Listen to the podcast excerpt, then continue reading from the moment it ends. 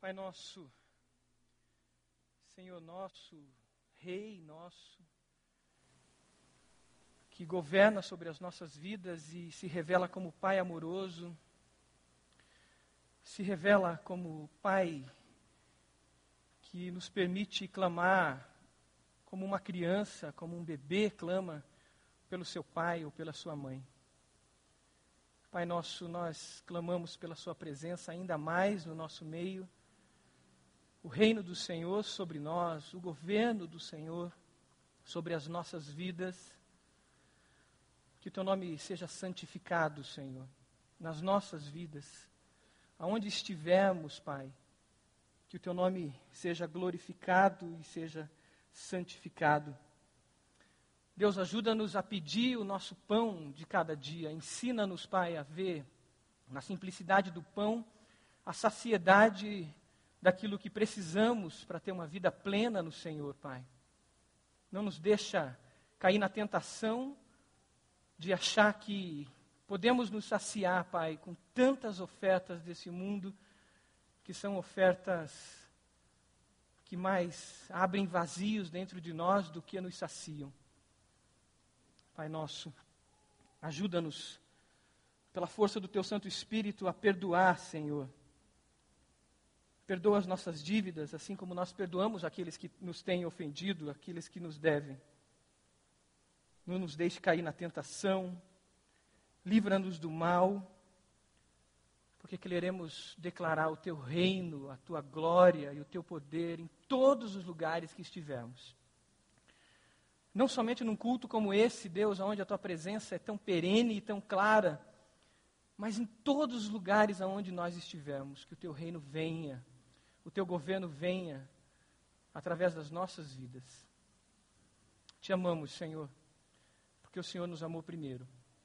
Oramos assim, não pelas nossas forças, mas oramos assim em nome do Senhor Jesus.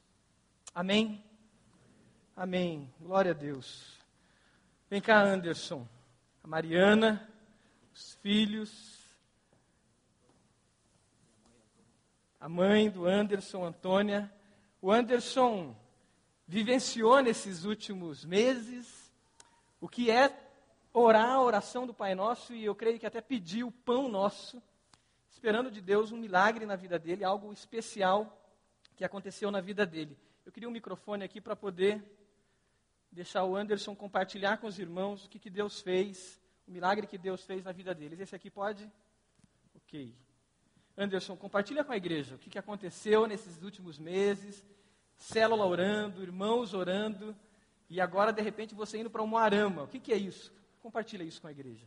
Bom dia, irmãos. Obrigado pela oportunidade, irmão. Queria agradecer a igreja, agradecer né, os pastores que me deram essa oportunidade. Em primeiro lugar, eu, eu, estou aqui hoje até cumprindo uma dívida, né, pagando uma dívida, quando eu estava esperando a bênção, que eu já conto para os irmãos, eu, quando orava, falava, Senhor, se o Senhor me der essa bênção, se isso se concretizar, eu darei o testemunho. É, então, para mim também é uma oportunidade de, de, de cumprir isso, né, que eu, essa promessa que eu fiz ao Senhor. É, eu preciso de um novo milagre, que hoje que é tentar reduzir né, o, a história para os irmãos entenderem a grandiosidade do que aconteceu na minha vida, na vida da minha família. É, por volta do ano de 2004, eu, eu vivi uma crise profissional muito grande. Eu saí de uma empresa um, de uma forma muito atribulada, muito difícil, e eu estava trabalhando numa outra empresa, um salário baixo, né, e desmotivado, e chateado né, com o que estava acontecendo. E até que uma irmã em Cristo me deu uma grande ideia e me apoiou e me orientou e disse: Anderson, vamos fazer concurso público. É um caminho interessante, tenho certeza que você vai dar uma guinada na tua vida. Ela sabia né, o quanto eu estava desmotivado naquela época. E com o empurrão dela, e, com a, né, e é lógico, a mão de Deus em tudo isso, eu entrei nessa vida né, de concurso público, virei um concurseiro. Eu imagino que tenha outros irmãos aqui nessa mesma situação, então esse testemunho é para você também. Né? E na época, o primeiro concurso que eu fiz foi o concurso da Caixa, da Caixa Econômica Federal. E eu estudei um mês para aquele concurso. Eu nunca tinha estudado para concurso público na minha vida. Eu estudei um mês e orei, e jejuei, e Deus me abençoou com a minha primeira aprovação Amém. no concurso público. Aquilo já significou para mim quase um, o triplo do salário que eu ganhava, que eu ganhava bem pouquinho na época. E, e ali já foi uma bênção maravilhosa e um primeiro passo. E eu continuei estudando. É lógico que eu não passei em todos os concursos que eu fiz, obviamente. né? Os, os irmãos concurseiros aqui sabem bem da dificuldade né, que é essa vida. E, e o segundo concurso que eu passei foi o concurso do Tribunal Regional Eleitoral. Passei num con- concurso de cargo técnico. Isso foi, a prova foi em 2005 e eu fui chamado em 2007. E comecei a trabalhar dia 5 de novembro de 2007. Os irmãos já vão entender por que eu estou citando essa data. Dia 5 de novembro de 2007, que não foi uma data escolhida, foi uma data que foi imposta pelas circunstâncias. Foi um concurso muito complicado, com mandato de segurança, com uma série de problemas. Mas eu comecei a trabalhar no Tribunal Regional Eleitoral dia 5 de novembro de 2007. E ali também foi uma grande guinada na minha vida. Que o meu salário quase dobrou também. E eu fiquei muito grato a Deus. Foi uma, uma bênção maravilhosa para mim e para minha família. Quando eu entrei no, no, no Tribunal Regional Eleitoral, que eu tive condições de, de entrar no curso de Direito, que era um sonho antigo meu, mas que eu não podia fazer antes disso, porque eu não tinha dinheiro para pagar o curso. E entrar na Universidade, Federal era muito difícil, eu não tinha condição na época. E quando eu comecei a trabalhar em 2007, no TRE, já em- no final de 2007, eu fiz o vestibular sem estudar, eu não abri uma apostila para estudar, e Deus me abençoou muito. Aquele ano foi muito abençoado para mim. Eu fui aprovado na primeira chamada do curso de Direito da, da PUC. E comecei o curso de Direito em 2008. E continuei estudando e muito focado e orando sempre. E quando eu estava no sétimo período do curso de Direito, no terceiro ano, eh, eu fiz um concurso que era privativo para bacharel em Direito. E eu, no meio do curso do Direito ainda, mas as- resolvi aceitar o desafio e ir estudando e orando. E durante o curso, então eu ia para a faculdade de manhã, trabalhava à tarde, ia para o cursinho à noite, todos os dias durante quase um ano. Foi um período também difícil, puxado. A minha esposa né, segurou as pontas em casa, nós já tínhamos o, o nosso filho mais velho, e ela segurou as pontas em casa e aguentou. E foi um ano muito difícil e complicado também. Mas, enfim, fiz o, fiz o concurso. Era um concurso para o Ministério Público da União para o cargo de analista. Concurso privativo para bacharel em Direito, coisa que eu não era ainda. Eu estava no meio do curso de Direito. E Deus me abençoou tanto, os irmãos sabem como é difícil esse tipo de concurso, como é concorrido. Muitas pessoas formadas fazem esse concurso e não conseguem passar. E estudam e não conseguem passar. E Deus me abençoou de uma forma tão grande. Eu não, não sou um gênio, nunca fui um gênio, mas eu fiquei em 34 lugar no concurso. E quando eu vi o resultado do concurso, eu não sabia se eu ficava feliz ou ficava triste. Porque numa posição tão boa, 34 lugar nesse concurso é uma posição muito boa. E numa posição tão privilegiada, tão boa dessa, eu falei, eles vão me chamar logo e eu não vou estar formado ainda, vou perder. Mas eu me consolei, falei, Deus sabe, se eu passei nesse, eu vou poder passar em outros. E esperei. Esperei no Senhor. E aconteceu toda a crise internacional, e os irmãos bem acompanharam, o governo puxou o freio nas, nas nomeações dos concursos públicos, e eu fui muito beneficiado por isso. Então, Deus sabe o número de questões que eu tinha que acertar nessa prova. Deus sabe a nota que eu tinha que tirar na redação dessa prova. Se eu errasse uma vírgula mais, uma vírgula menos, não daria certo. Mas eu, eu acertei o número de questões exatas e, e tirei a nota exata na redação para ficar em 34º do Paraná, que era a colocação que eu precisava ter ficado. Porque agora, dia 4, dia 4 de outubro de 2012, eu fui nomeado nesse concurso. Aleluia. E faltava ainda mais de um mês para me formar, mas estava no último período do, do- do curso de Direito. E foi, inclusive, a esposa do pastor Marquinhos que me ligou, porque ela trabalha lá né, no, no Ministério Público Federal. E ela me ligou, Anderson, você foi nomeado. Foi nomeado para Umuarama. E quando ela me ligou, eu fiquei em estado de choque, porque eu estava esperando essa nomeação um pouquinho depois para dar tempo de eu me formar. E quando a, a- Priscila me ligou e disse, antes você, foi, foi chamado agora, você tem 30 dias para tomar posse, eu, fiquei, eu não consegui comemorar, eu fiquei em estado de choque, porque eu, eu fiquei pensando, meu Deus, eu, eu cheguei até aqui, Deus me abençoou tanto até aqui, não, não é possível que agora eu vou perder isso, porque eu não era formado ainda, era muito difícil né, a situação. A PUC, onde, onde eu estudava, é, nunca na história da instituição tinha adiantado um curso, abreviado um curso para possibilitar que um aluno se formasse mais com mais de um mês de antecedência do, do que a grade normal, mas diante da nomeação eu tive que ir até a PUC, tive que fazer os requerimentos, tive que conversar com a diretora de curso, conversar com, os, com o decano, com a pró-reitoria. Irmãos, aconteceu um milagre, e esse milagre é um milagre com M maiúsculo, assim, é inquestionável. A PUC nunca tinha feito isso para nenhum aluno. Nenhum aluno. E a PUC aceitou o meu pedido de antecipação de curso. Mais de um mês e meio antes da minha turma, eu fiz todas as provas, fiz todos os trabalhos também. Foi um mês assim de insanidade, né? Eu fiquei sentado estudando, fazendo trabalho por muitos dias, né? E mas né, Deus me abençoou, consegui, Amém. entreguei todos os trabalhos, fiz todas as provas, fui, fui aprovado e me formei. A minha cerimônia de formatura foi só para mim, né? Particular, privativa. Uma cerimônia, uma cerimônia de formatura particular só para mim, no dia 1 de novembro desse mês. Aleluia. Né, no dia 1 de novembro agora.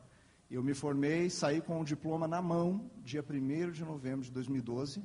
Entreguei o diploma no Ministério Público da União e o dia que eu comecei a trabalhar no Ministério Público da União foi dia 5 de novembro de 2012. Aleluia. Glória a Deus. Exatos cinco anos, exatos cinco anos depois de eu ter começado a trabalhar no Tribunal Regional Eleitoral, Deus me abençoou, me honrou e sabia, Deus, Deus sabe se comunicar conosco, né? Deus soube se comunicar comigo para dizer, olha filho, essa data, é, eu estou fazendo questão de te colocar nessa data para você saber que fui eu que te pus. Aleluia. Para você saber que foi, né, que não foi pelas tuas forças, pela tua capacidade, pela tua inteligência, mas fui eu que te pus lá. E você, você queria que, que, que, eu te, que o, o Ministério Público da União te chamasse um pouquinho depois para dar tempo de, de, você se formar com tranquilidade. Eu quis, que, eu quis te chamar antes para provar a tua fé, porque por muitas vezes eu fraquejei nesse mês, achei que, eu achei que ia morrer na praia. Eu comecei a pensar que Deus queria me ensinar alguma coisa, que eu ia perder o cargo, e Deus queria me ensinar Aleluia. alguma coisa com aquilo. Mas Deus queria me ensinar com a vitória. Amém. E não com a perda da benção. Amém. Então eu quero agradecer pela oportunidade, agradecer a Deus por isso. já estou em Morão trabalhando, estou aqui hoje só para fazer o ENAD, que sem o ENAD não ninguém se forma, né? E a PUC até isso flexibilizou para mim. Eles me deram o diploma antes do ENAD, uma cláusula dizendo, se você não fizer o ENAD, eu cancelo o diploma. Nunca tinha feito Glória isso, e até isso fez para mim. Então, não, não tenho o que dizer, irmãos. Até o mais cético do, dos homens tem que reconhecer que foi um milagre, Glória foi uma, uma, assim, inexplicável o que aconteceu. Amém. É? Você pode louvar o Senhor com palmas, com aleluias. Louvado seja Deus. Eu quero Aleluia. aproveitar. Eu sei que eu já estourei meu tempo. Sim, pastor, Desculpa. vem cá, pastor Roberto. Eu quero aproveitar e agradecer aos irmãos da igreja, agradecer a igreja que me acolheu. Né? Estou desde 2009 aqui com os irmãos. E agradecer aos irmãos da minha célula, e dizer que, que a célula foi muito importante muito importante para nós e dizer para você que se você ainda não tem uma célula, não perca tempo. Procure uma célula. Esses dias de, de angústia, de tribulação. A célula foi muito importante para nós. Eu quero agradecer muito. Amém. Glória a Deus. Irmãos, antes do pastor orar, o Anderson é bacharel em teologia. A Mariana é bacharel em teologia. E quando eu conversei com o Anderson aqui na igreja, a primeira vez, a gente conversou muito sobre chamado, sobre servir ao Senhor integralmente. E saibam que esse chamado do Senhor está acima do ministério público, está acima de tudo que vocês vão fazer. E Deus tem algo especial para vocês em Moarama. E nós esperamos vocês aqui no Bacaxiri, porque eu sei que dá para vocês né, pedirem remoção em algum momento. E Deus, da mesma forma que Ele fez um milagre para vocês irem, vocês podem retornar, mas servindo ao Senhor integralmente, Anderson. Teu chamado maior é servir ao Senhor, fazendo discípulos em todos os lugares. Amém? Pastor. Deus falou ao teu coração? Amém, Jesus. Tem alguma causa que você está considerando perdida? Você já desistiu? Agora é hora de voltar. Amém, Senhor. Dizer, Deus, o Senhor consegue mexer as coisas. Você acredita no Deus impossível? Amém, Senhor. O testemunho que nós ouvimos é muito forte, é muito incrível. Esse é o Deus que nós servimos. Aleluia. E não tenho dúvida de que Deus tem alguma coisa para ele lá. Aleluia. Deus tem pessoas que vão ser impactadas, tem uma sociedade Amém, que vai ser impactada pela presença de um servo do Senhor ali. Amém. Não tenho dúvida. Deus precisa disso. Onde Deus colocar você, Ele precisa de um testemunho teu, de um compromisso seu, muito claro com Ele. E esse senso de missão. Tem alguma causa que você considera perdida? Está na hora de tirar da gaveta, gente e colocar diante do Senhor. Vamos fazer isso agora? Feche seus olhos. Nós vamos ficar em silêncio e você vai colocar diante do Senhor o que está no seu coração. O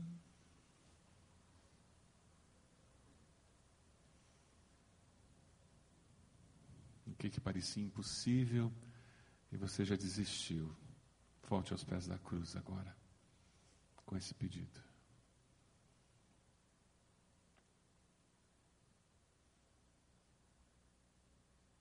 Aleluia, Senhor. É com louvores que nós entramos nesse momento de oração juntos, como teu povo, glorificando o teu nome pela vitória que o Senhor dá para o teu filho, Deus. Como teu povo, nós nos alegramos com um irmão nosso, com uma família da nossa família de fé, que experimenta a graça, a bondade do Senhor sendo derramada sobre eles.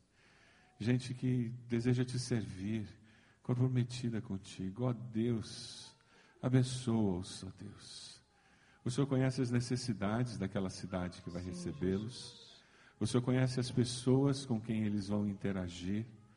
O Senhor conhece as oportunidades de testemunho que surgirão, as oportunidades profissionais de promover justiça, Sim, de promover uma sociedade melhor. Ó Deus bendito, o Senhor é um Deus de bondade, de misericórdia, um Deus a quem servimos com interesse de coração. E agora nós oramos por essa família. Toma-os, ó Deus amado, em tuas mãos, abençoa-os. Manifesta o teu poder, a tua graça sobre as suas vidas. Leva o Senhor com bondade e misericórdia do Senhor sobre eles. Ajude-os a se adaptarem à nova cidade, à nova situação de trabalho, nova igreja. Ó Deus, que eles sejam bênção por onde passarem, Sim, Senhor Jesus. porque eles têm experimentado a bênção do Senhor. Aleluia. Ó Deus, nós oramos por cada irmão e irmã que estão aqui, por esses pedidos que vieram à nossa mente, por esses desafios que surgiram de novo na nossa mente, no nosso coração. Nós os colocamos no teu altar, Sim, Senhor, Senhor. e clamamos pelas misericórdias do Senhor. Manifesta, Deus bendito, graça e misericórdia sobre as nossas vidas. Sim. E assim como esses irmãos estão rendendo toda a honra e toda a glória ao Senhor, nós também o faremos. Porque só o Senhor é digno de toda a honra e toda a glória. Aleluia. Nós oramos no nome de Jesus. Amém. Amém, Senhor. Amém. Glória a Deus. Como Deus é maravilhoso. E a gente precisa testemunhar do Senhor, não só com as nossas ações e atitudes, mas com palavras. O que nós vamos meditar é uma frase da oração do Pai Nosso. Se você está passando pela igreja hoje, você estava de férias e não acessou a internet, não viu as pregações anteriores, nós estamos na série de mensagens sobre a oração do Pai Nosso. Por isso que você ouviu o Pai Nosso cantado e tem ouvido tanta sobre o Pai Nosso nos últimos dias. Mas vamos meditar na frase que diz: O pão nosso de cada dia nos dá hoje. Mateus 6, versículo 11. Dá-nos hoje o nosso pão de cada dia. Que nós ouvimos com o testemunho do Anderson é a declaração clara de que nós temos que chegar diante de Deus com o nosso coração aberto para pedir aquilo que está dentro de nosso coração. A gente às vezes fica querendo sofisticar a oração, a gente fica racionalizando a oração e a gente não abre muitas vezes o nosso coração diante de Deus. O que Deus nos ensina, o que Jesus nos ensina aqui é que nós devemos começar por essa oração simples do pão nosso de cada dia. O pão, aquilo que realmente sacia as nossas necessidades. Richard Foster, num livro dele que o pastor Samuel Mitch está usando, na, nas aulas que ele tem ministrado no CFI, primeiro capítulo do livro, ele fala sobre a oração simples. Aquela oração que a gente chega diante de Deus e realmente abre o coração diante de, dele. Aquela oração que por vezes até parece egoísta, que por vezes até parece egocêntrica, porque você chega diante de Deus e diz: Deus, o meu salário está baixo. Deus, o meu sustento, eu não estou tendo condições de comprar um material para os meus filhos. Deus, eu não estou tendo condições de minha esposa trabalhar, eu trabalhar e nós temos uma babá que de repente ajude ou de pagar uma escolinha. Deus, o meu carro está com problema, eu preciso trocar de carro. É aquela oração que é espontânea e vem das necessidades que a gente tem todos os dias. A necessidade do pão diário. Que toda manhã nós vamos precisar daquele pão à mesa para que a gente possa se alimentar. Que toda manhã os nossos filhos precisarão daquele pão à mesa para que ele possa se alimentar. Que toda manhã o nosso pai ou a mãe se preocupa em levantar cedo para ir para uma panificadora e você sabe que o seu pai está correndo porque ele quer suprir o pão à sua mesa. Você é adolescente, você é jovem, que ainda está em casa. Deus quer que a gente chegue diante dele com os nossos clamores mais essenciais para a nossa vida. Clamores mais essenciais para o nosso dia a dia, como pessoa humana, de carne e osso. Que precisamos de saúde, que precisamos de alimento, que precisamos de roupa, que precisamos de um teto. Esses clamores essenciais. Satanás, ele quer nos tirar daquilo que é fonte de saciedade ele quer nos colocar alimentos que, na verdade, produzem em nós ainda muito mais vazios do que alimentos essenciais. Numa sociedade consumista como a que nós vivemos, nós estamos o tempo todo sendo bombardeados por esse tipo de alimento.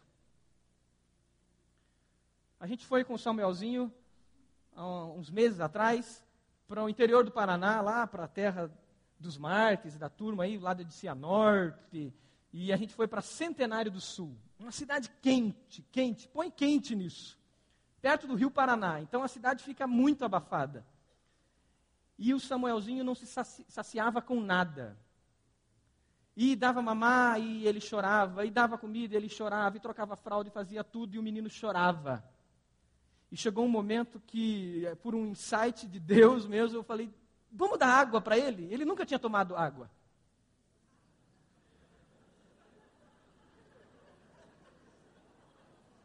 Depois as mães e vós me batem, tá?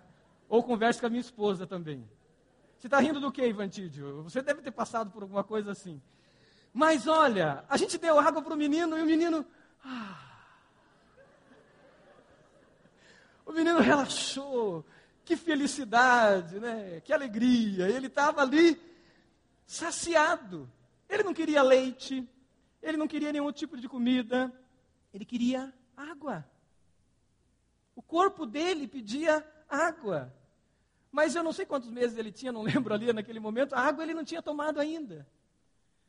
Mas muitas vezes nós somos assim. Nós estamos nos alimentando de coisas erradas, daquilo que não é essencial para nós, e com isso nos frustramos. Muitas vezes nós alimentamos os nossos filhos e ensinamos os nossos filhos a se alimentar daquilo que não é essencial. E nós criamos filhos frustrados. Eu pude aprender um pouco disso no ano que a gente, que eu e a Pri, primeiro ano de casado, a gente não tinha condições nenhuma para buscar satisfação naquilo que fosse supérfluo ou naquilo que nós achávamos que pudesse satisfazer a gente. Nós, a empresa que eu estava, já contei essa história quase quebrada, a gente não tinha dinheiro para nada, etc. e tal. E naquele ano, a gente pôde descobrir que existem coisas simples, que não custam dinheiro e que nós podíamos nos saciar. E foi um ano que a gente aprendeu que o cachorro, esqui, o cachorro quente da esquina é o melhor cachorro quente do mundo. E que a gente conheceu pessoas muito legais naquele lugar. E que não precisava ir para os melhores restaurantes, talvez, para descobrir e conhecer pessoas legais. A gente descobriu naquele ano que nós podíamos passear, que a gente podia sair, que a gente podia curtir ambientes e lugares tão bons, sem gastar dinheiro, até porque nós não tínhamos. E a gente encontrou saciedade, aquilo que a Bíblia fala de contentamento com o pão, com o simples pão de cada dia. Hoje a gente entendeu que para os nossos filhos, nós precisamos ensiná-los a se saciar com o pão de cada dia. Se eu achar que meu filho só vai se divertir no shopping, se eu achar que meu filho só vai se divertir numa festa no melhor lugar, na melhor estrutura, se eu achar que meu filho só vai se divertir com os melhores brinquedos. Aliás, se eu achasse isso, eu ia me frustrar já no primeiro brinquedo que eu comprei para o Samuel. Porque sabe o que, que ele quer? É panela, tampa. E a gente viajando para Recife esses tempos, cai lá uma, uma garrafa toda torta no chão, vem a comissária e diz assim: Ó, oh, caiu um lixo aqui. Não, isso não é lixo, isso é o brinquedo do meu filho, é o brinquedo que ele mais gosta.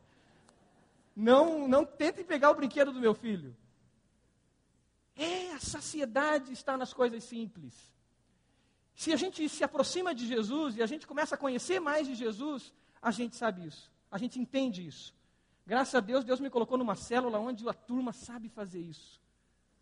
Ontem à tarde a gente estava num grupo de crianças fazendo sabe o quê? se jogando em poça d'água. Era isso. A pergunta que Deus tem para nós e que Jesus traz através da sua oração é: você tem se saciado com o pão de cada dia? Ou existem angústias na sua alma que surgem porque existe um desejo consumista, um desejo de ter, um desejo de fazer aquilo que Deus não quer que você faça? E aquilo que não produz vida, aquilo que não produz saciedade o pão nosso de cada dia. Numa sociedade onde a estética está acima da ética, isso é muito comum. Numa sociedade onde isso acontece, o próprio culto precisa de uma estética cada dia mais rebuscada, cada dia mais chamativa, para que eu tenha saciedade. Mas sabe o que as pessoas querem? Relacionamento. Querem que você a abrace, elas querem que você converse com elas, elas querem que você as ouça. E às vezes uma simples célula com três, quatro casais, aonde todos cantam desafinado, a presença do Espírito Santo é tão grande e você sai saciado, saciado dali. Você está pronto a fazer ao Senhor os clamores essenciais e a perguntar ao Espírito Santo de Deus: Senhor, o que eu preciso clamar e chorar que é essencial na minha vida? Eu estou clamando e chorando pelo quê? É a pergunta que você deve fazer ao Senhor. E buscar do Senhor essa é essência. Pois o pão de cada dia Ele nos dá. E ele continua dizendo que, ah, nessa frase, o pão é nosso. O pão não é só meu. Não, eu não chego diante de Deus e digo, Deus, eu quero o meu pão hoje e hoje e amanhã e para todos os dias que eu viver nessa terra. Não, o pão é nosso. A oração nos leva à inclusão dos outros. A oração do Pai Nosso, nessa dimensão plural dela, me leva a incluir até aqueles que eu não gosto. Pois o Pai é nosso, e nós já falamos sobre isso. E quando eu oro o pão nosso, eu levo em consideração as outras pessoas. Quando oro o pão nosso, eu peço a Deus considerando que eu sou parte da resposta de oração ao outro também. Pois se o pão é nosso, eu já sou resposta de oração àquele que passa fome. Se o pão é nosso, eu já sou resposta de oração àquele irmão da minha célula que está vivendo uma situação difícil. Se o pão é nosso, eu não fico só clamando por justiça social e exigindo do político, e exigindo da, das ONGs, e exigindo de todas as organizações. Eu começo a fazer parte, generosamente, da partilha do pão que é nosso, que não é somente meu. Quantos milhões existem ainda no Brasil de pessoas que passam fome? E de quem é a responsabilidade? Se o pão é nosso, ele rompe com aquele paganismo e aquela feitiçaria que a estrutura pagã, muitas vezes, da nossa sociedade faz com que a gente leve até para dentro da igreja. Do tipo, eu estou prosperando e a minha vizinha, que é incrédula, está sofrendo, está usando a palavra danação, está se danando. E essa feitiçaria, esse paganismo começa a tomar conta de mim. Em vez de eu clamar pela minha vizinha e dizer, Deus, faça o sol do Senhor nascer sobre a vida dela e que ela conheça o seu amor, e que ela reconheça o seu amor. Me usa como testemunha para levar e mostrar que o seu amor está sobre ela. Eu começo muitas vezes a agir com esse paganismo que quer que o outro sofra, que o outro não prospere. Se o pão é nosso, eu sou mordomo de tudo que existe. Eu cuido de tudo que existe. E aí, nessa hora, aquele grito do seu pai ou da sua mãe dizendo: desliga a torneira, ou o grito da sua esposa, não sei, ou do seu marido: desliga a torneira porque você está gastando demais, tem um sentido muito maior, porque o pão é nosso. Se o pão é nosso, a gente começa a exercer o ministério sacerdotal da intercessão. O Anderson, quando viveu essa fase final, a célula esteve orando por ele. E ele compartilhava isso e pessoas estiveram orando por ele. Nós precisamos, como igreja, como nunca, viver esse ministério sacerdotal da intercessão. A Bíblia diz que todos aqueles que têm Jesus, que são de Jesus, que entregaram a sua vida a Jesus, se tornaram reinos e sacerdotes. E o sacerdote, ele tem uma função de levar as pessoas a Deus. E levar como? Levar ao sumo sacerdote, que é Jesus. Hebreus vai falar muito disso. Nós temos essa missão sacerdotal que muitas vezes nós ignoramos. A missão sacerdotal dentro da tua empresa, de levar as pessoas para Jesus, de interceder pelas pessoas na sua empresa. A missão sacerdotal dentro da sua casa, os homens com essa missão tão, tão grande. Nós precisamos exercer isso. Não adianta eu esperar que Deus faça grandes coisas se eu não exerço, se eu não intercedo por outras pessoas, se eu não incluo as outras pessoas na minha oração. Não adianta eu, como pastor, esperar os milagres de Deus se eu não intercedo pelos membros da minha igreja, ou pelo menos para aquelas pessoas que estão sob a minha responsabilidade. Os pastores receberam agora um desafio que é acompanhar um grupo de células, áreas de células. Irmãos, a melhor beleza e a, a maior grandeza desse desafio que está sobre nós é a intercessão. Como tem sido gostoso pegar aquela lista de células e orar por aquelas pessoas. A tecnologia tem ajudado nisso. Colocaram lá no meu celular o nome de todo mundo por célula. Então agora eu posso olhar e interceder. Mas não adianta se o meu coordenador de célula, o meu supervisor de célula não desenvolver o ministério da intercessão. De incluir aquelas pessoas primeiras que Deus colocou sob a responsabilidade deles. E aí sim, dar essa cobertura no sentido de eu estou com vocês. Moisés foi um dos grandes intercessores, homem usado por Deus. E quando Josué estava na batalha contra os Amalequitas, Josué subiu na montanha e, levantava as suas mãos, e Deus pediu para que ele levantasse as suas mãos. Enquanto as mãos de Moisés estivessem levantadas, Josué estava lá no fronte e estava vencendo. E aí, suas mãos cansaram, Engraçado, podia até ser Josué enfrentando aquele, aquela batalha grande, mas as mãos do intercessor cansou. E ele precisou de Arão, e se eu não me engano, acho que era Ur, e Ur, que estava do outro lado, e os dois seguravam as mãos de Moisés. Intercessão, pois o pão é nosso, não é meu, não é somente seu, mas é nosso. A igreja precisa crescer nessa visão ministerial. Ontem as promotoras se encontraram, as promotoras de missões da nossa igreja. Cada célula vai ter uma promotora de missão. Sabe o que significa isso?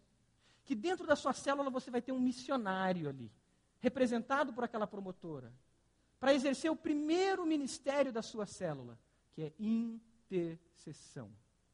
Aquele missionário saberá que tem um grupo que sabe o que ele manda de notícia, que conhece as necessidades dele e que intercede pela vida dele. Você tem exercido, exercido o sacerdócio da intercessão?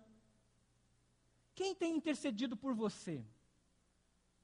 Talvez você vai sair daqui e vai ligar para você que é líder de célula, vai ligar para o seu supervisor e dizer: Me diz aí, você de fato tem intercedido a Deus por mim?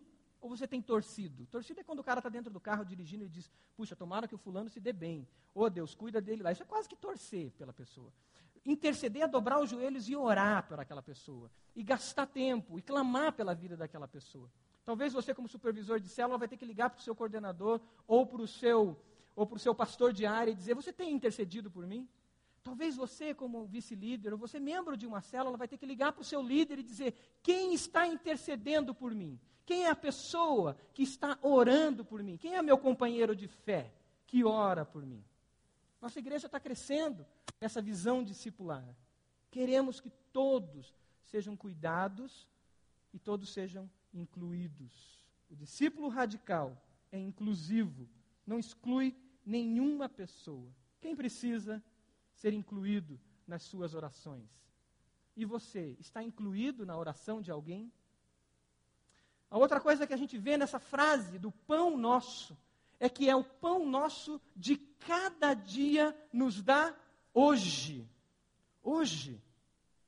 A confiança da provisão de Deus. A confiança que esse pão que o Senhor tem para nos dar, Ele nos dará hoje, nos dará amanhã, e eu não preciso fazer um estoque na minha casa. Eu não preciso me preocupar com o dia de amanhã.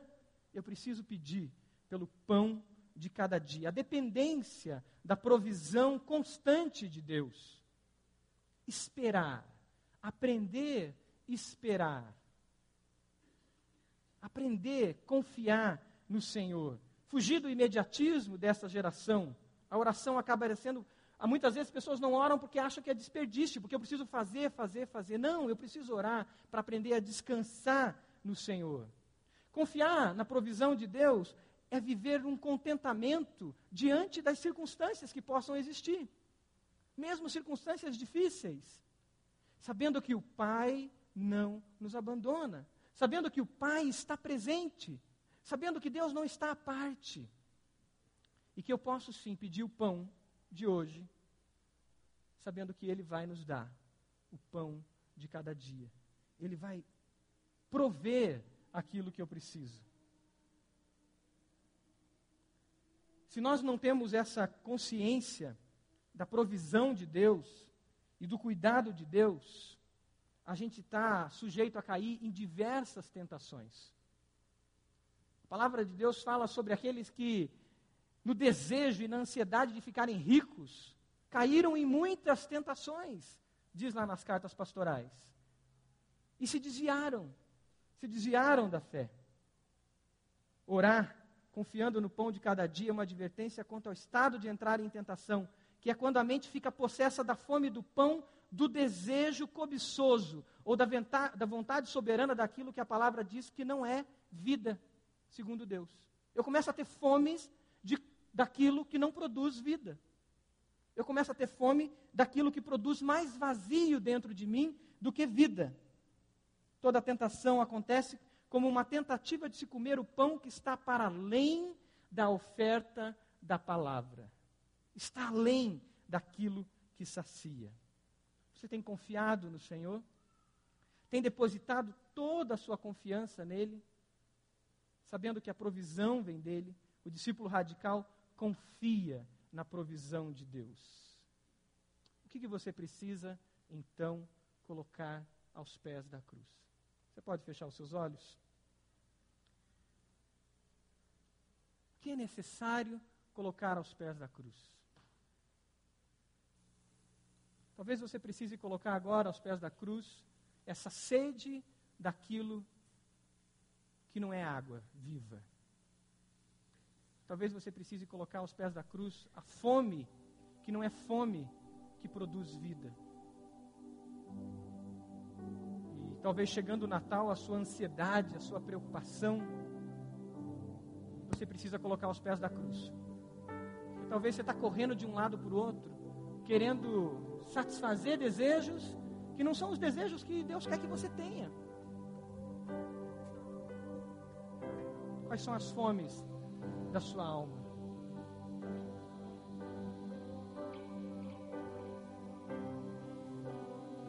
O pão, suas orações, tem espaço para o outro?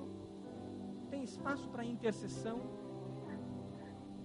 Quem da sua célula você tem intercedido diariamente?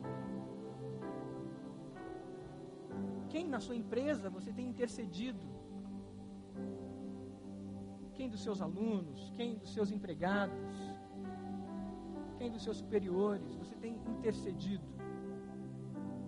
Ou as suas orações têm girado em torno de você mesmo?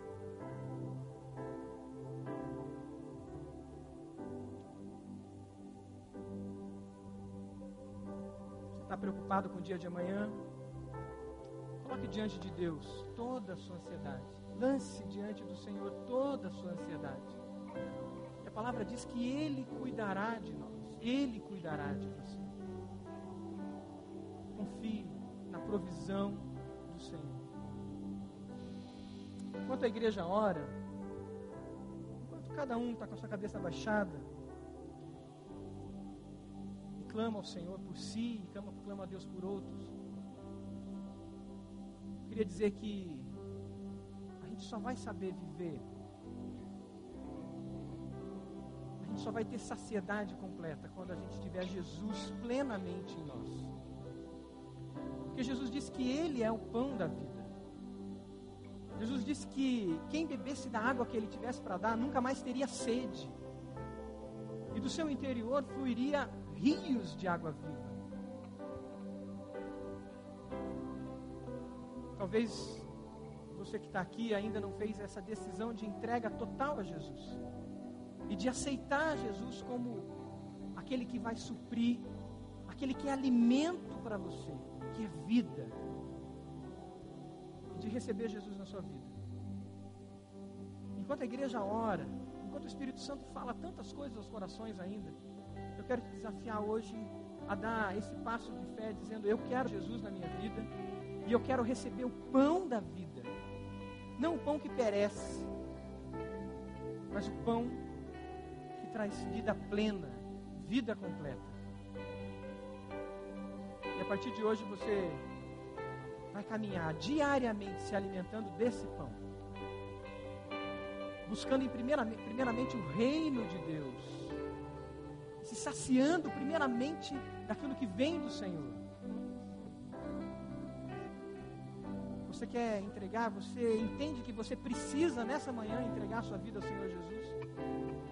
Se você quer desse pão que produz vida, levante uma das suas mãos dizendo: Eu quero Jesus como meu Salvador. Levante. Amém. Deus abençoe em nome de Jesus. Eu quero esse pão da vida. Levante uma das suas mãos dizendo: Eu quero esse pão que produz vida, que é Jesus. Amém. Deus abençoe em nome de Jesus. Tem mais alguém? Amém. Deus abençoe em nome do Senhor Jesus. Levante uma das suas mãos dizendo: Eu quero eu quero Jesus e me alimentar de Jesus. Amém, em nome de Jesus. Amém. Aqui à minha direita, essa senhora, jovem senhora. Deus abençoe em nome de Jesus. Tem mais alguém? Levante uma das suas mãos. Amém. Deus abençoe em nome de Jesus. Glória a Deus. É só se alimentando desse pão que produz vida que a gente vai poder viver a simplicidade do pão do dia a dia com saciedade vai poder descansar sabendo que Deus provê tudo. E vai poder olhar para o outro e dizer: Deus, eu quero a bênção do Senhor sobre todos que estão perto de mim e sobre aqueles que o Senhor colocar diante de